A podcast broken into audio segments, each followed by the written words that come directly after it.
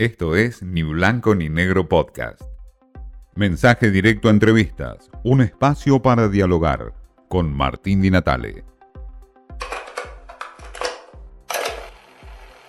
Sergio Doval, analista político y director de la consultora Taquión, con nosotros.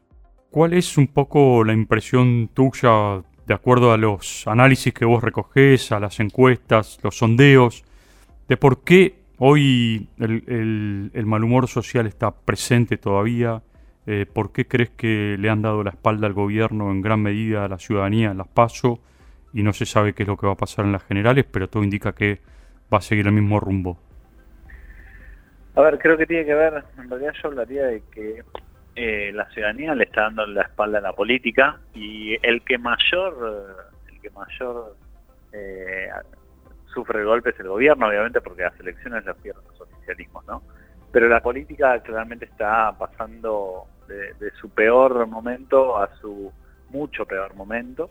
Eh, digo, las expresiones que, nacen como los libertarios en varios lugares terminan expresando una situación eh, que justamente muestra eh, el descontento que tiene la ciudadanía porque en definitiva la política no ha logrado resolver los problemas del día a día, eh, porque en definitiva la política sigue hablándose a sí misma y porque cada vez hay más pobres en Argentina. Entonces, la verdad es que en ese sentido el gobierno es el que obviamente el mayor acusa, el mayor golpe acusa, pero tiene que ver explícitamente con que es el que mayor responsabilidad tiene, obviamente, al ejercer el poder del Estado.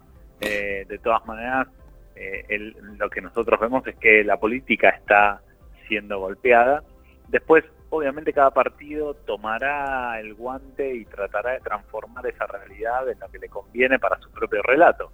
Eh, pero la verdad es que eh, no hay no hay buenas noticias en términos de lo que la política debería recoger en relación a lo que los ciudadanos le, comunican en las urnas y creo que el último punto eh, tenemos que esperar no pero quizás el punto de la participación o sea nosotros esperábamos al principio un mayor incremento de la participación pero no vemos que eso esté sucediendo como esperábamos y es otro indicador más no igual hay que esperar porque estamos ya una semana y unos días de la elección y el clima electoral no se hace presente, ¿no?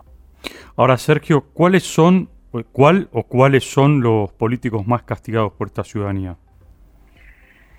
A ver, depende cómo lo veas, ¿no? Digo, porque claramente eh, quienes, si vos mirás Macri, Cristina, tienen, tienen eh, se llevan los mayores golpes y son los principales exponentes de los dos movimientos, o por lo menos los creadores, fundadores, digo. Debajo de eso tenés distintos elementos. Claramente el presidente no está, eh, no está atravesando su mejor momento y, no, no, no, visualizamos que esto vaya a cambiar en el corto plazo. Eh, sin duda los liderazgos como los de Horacio Rodríguez Larreta, el nuevo liderazgo emergente de Facundo Manes empieza a aparecer como a gozar de buena salud. De todas maneras, esto en Argentina tampoco significa perpetuidad, ¿no?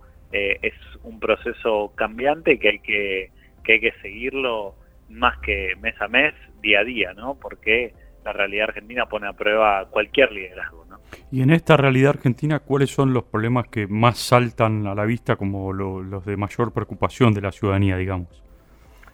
en realidad el mayor problema, que engloba a todos los otros problemas, eh, es el de la falta de oportunidades.